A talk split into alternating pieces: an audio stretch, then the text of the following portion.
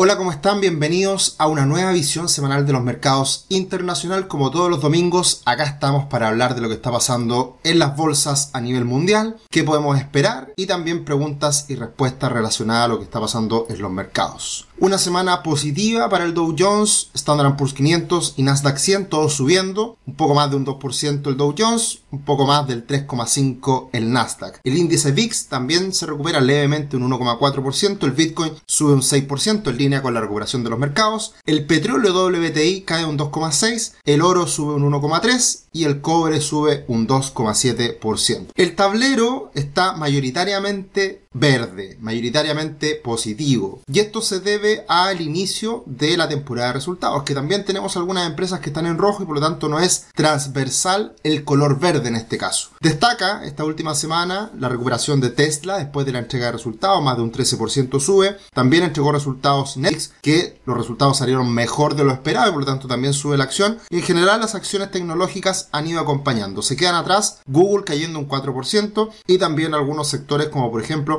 Healthcare, cuidados de la salud, que está bastante rojo en esta última semana, con Merck cayendo más de un 5%. ¿Qué estamos mirando hoy en día? Lo que están haciendo los bancos centrales del mundo y se suma a esta ola de alza de tasas el Banco Central Europeo. Ahí está Christine Lagarde también diciendo que esto terminó, terminó el periodo de tiempo largo, extendido de bajas tasas de interés y comienzan las alzas, que en el caso del Banco Central Europeo fue importante, superó las expectativas del mercado, subió en 0,5 puntos base o 0,5% en realidad la tasa de interés por parte del Banco Central Europeo y también tenemos a Jerome Powell, que es el protagonista todas las semanas, que está en este proceso de subir las tasas y también tendremos novedades la próxima semana. De hecho, mirando el calendario pasado, lo que ocurrió la última semana, tenemos esa superior a lo que se esperaba por parte del Banco Central Europeo, sube las tasas y también tenemos esta última semana los PMI tanto Europa como Estados Unidos que son indicadores anticipados de cómo está la sensación térmica al interior de las empresas, cómo esperan que en el futuro se comporten las compras de estos gestores de compra precisamente. Entonces tenemos que en el caso de Alemania y también de Estados Unidos cayeron bajo 50 puntos. Era un indicador que veníamos ya hablando hace algunas semanas y que si cae bajo 50 puntos demuestra contracción,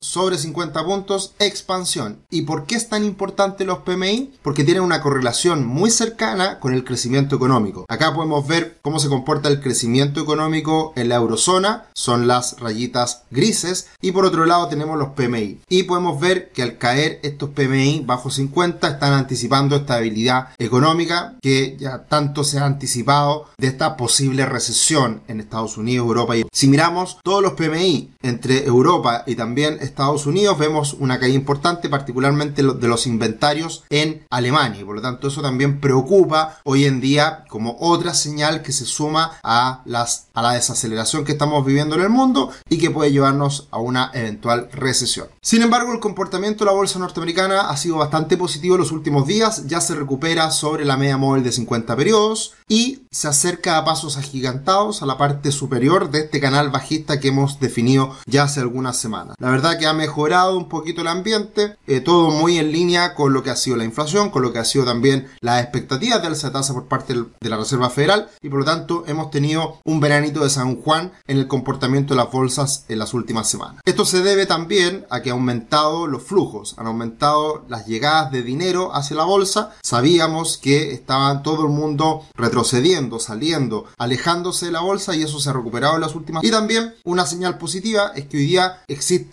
por parte de los fondos de inversión niveles máximos de catch, niveles máximos de efectivo en sus cuentas al nivel de incluso ya ni siquiera del año 2008, ni siquiera de otras caídas del mercado en el último tiempo, sino que a niveles del 2001. Por lo tanto, esto demuestra que también ante una recuperación, cambio de expectativas por parte de la bolsa, los gestores de fondos podrían entrar fuertemente con el gran efectivo que tienen en sus cuentas. Así que a eso hay que ponerle atención porque puede ser precisamente una señal anticipada o contraria de lo que puede pasar en bolsa. Hay que estar muy atento en los próximos días a cómo se comporte el bono del tesoro de 10 años en Estados Unidos, que está haciendo un hombro cabeza a hombro. Los que han hecho el curso de análisis técnico sabrán qué es lo que significa un hombro cabeza a hombro y por lo tanto desde ya los dejo invitados a que puedan comprar alguno de nuestros cursos de análisis técnico, análisis fundamental que está en nuestra página web www.ruix.com. Acá tenemos un hombro cabeza a hombro con neckline con soporte en los 2,75. Si ese soporte podría ser una señal de una eventual desaceleración económica más significativa y también una caída fuerte que podría anticiparse en los bonos del Tesoro de Estados Unidos como activo refugio. Así que muy en cuenta hay que tener este dato, este indicador y lo estaremos analizando las próximas semanas. Por otro lado, otra señal de debilidad es que han caído los precios de los containers. El Baltic Index, que es tan conocido, eh, subió muchísimo post pandemia y ha estado cayendo con fuerza, pero sigue por sobre los niveles bastante extendidas a alza respecto a antes de la pandemia. Así que si bien caen estos precios, de todas formas están niveles bastante elevados en comparación a lo que ha ocurrido en los últimos años. Y por último, también teniendo en cuenta lo que está pasando hoy día en la bolsa, en los mercados, en otros instrumentos financieros, también desde un punto de vista de la estadística, de la estacionalidad, desde mitad de año en adelante los precios de los commodities tienden a debilitarse. Por lo tanto, hay que tener muy en cuenta que esto puede ser positivo también para la inflación. Ya hemos en las materias primas, particularmente en el petróleo los granos, y por lo tanto también con esta estacionalidad puede ser otro aspecto positivo para que los precios se debiliten y también sea positivo para la inflación. Como todas las semanas los dejamos cordialmente invitados a que se suscriban a nuestro canal de YouTube, que compartan esta información, todas las semanas entregando mucho aporte, esperamos, en finanzas personales, educación financiera y por eso estamos convencidos de ser un aporte en este espacio y que puedan ayudarlos en, sus decisiones que toman semana a semana. También alcanza tu libertad financiera, sueña en grande, construye tu patrimonio junto a nosotros, junto a Rubix. Nos pueden ver en nuestra página web www.rubix.com y pedir una asesoría gratuita inicialmente y ver si es que uno de nuestros planes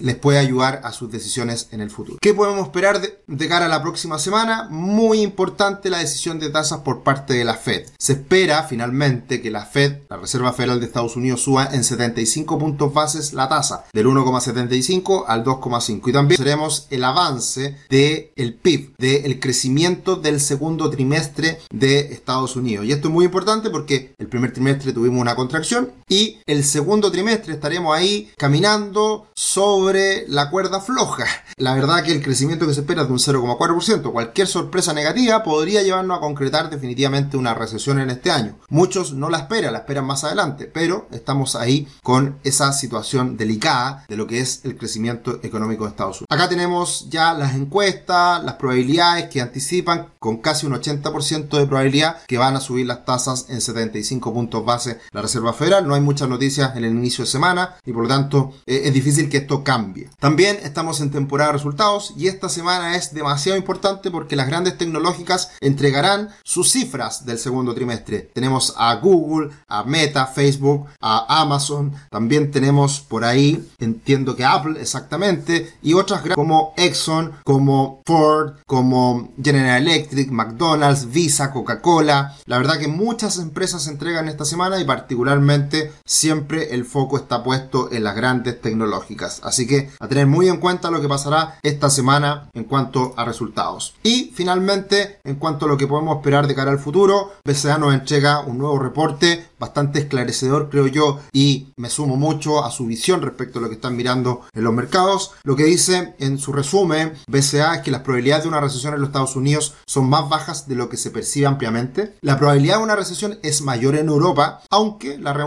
reanudación parcial de los flujos de gas a través del gasoducto Nord Stream de esta semana, junto con un mayor uso de centrales eléctricas de carbón, debería suavizar el golpe. El crecimiento de China debería recuperarse en la segunda mitad del año, se esperan estímulo a partir de lo que viene siendo el vigésimo Congreso del Partido, programado para fines de año, así que se esperan estímulos por esa parte, y la desaparición de recesión impulsará la acción a corto plazo. Sin embargo, una perspectiva económica más brillante también significa que la Fed y varios otros bancos centrales del mundo pueden ver poca necesidad de cortar las tasas de política en el 2023, ya que los mercados están descontando actualmente. Entonces, en general, lo que ve eh, BCA es optimismo respecto a la bolsa, que un poco se ha dado hasta ahora, pero esta recomendación de sobre sobreponderación modesta se volvería neutral si el Standard Poor's 500 superara los 4.050 puntos. Y ya estamos prácticamente a la vuelta a la esquina de estos niveles. Así que muy en cuenta, se ha dado una recuperación, se han calmado los ánimos, esta gran corrección de la bolsa norteamericana se ha ido ya calmando y hay una recuperación, pero más allá de ser optimista en el corto plazo y sobreponderar, nos ven una gran recuperación y una llegada nuevamente a máximos por parte de la bolsa. Eso es lo que nosotros también pensamos, una lateralización, un, mercado, si se quiere, más flat, más plano,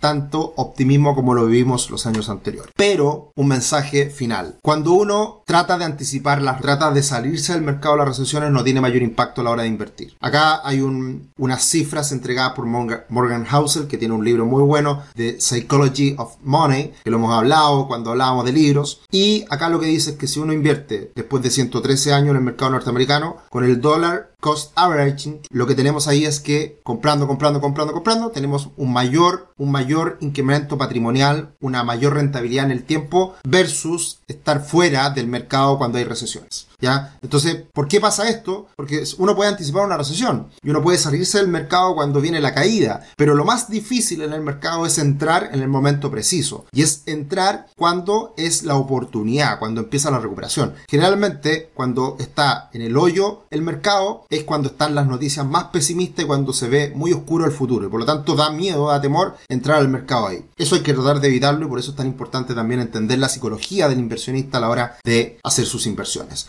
Muy poquitita esta semana, Gerardo nos hace una muy buena pregunta. Hola, ¿la posible recesión tan comentada ya estará incorporada en los mercados o debemos esperar otra caída grande en los mercados? Es un poco lo que decía recién. Ya probablemente hay muchas malas noticias incorporadas el mercado y por lo tanto la caída ya probablemente se dio. ¿Puede caer más? Por supuesto. Pero siempre los mercados se anticipan a lo que pasa en la economía. Entonces, muchas veces el que no tiene respecto a los mercados financieros se asusta o se pone optimista dependiendo de cómo va la evolución de los mercados. Hay que hacerse un poquito al lado y mirar con mayor objetividad, mirando los datos en el largo plazo y acá es donde precisamente queremos hacer un aporte y semana a semana le estamos tratando de entregar información para sus decisiones y también para poder asesorarlos. Que tengan una muy buena semana, un gran abrazo, atento a lo que haga la Fed, atento a lo que hagan las grandes tecnológicas en Estados Unidos. Que estén muy bien.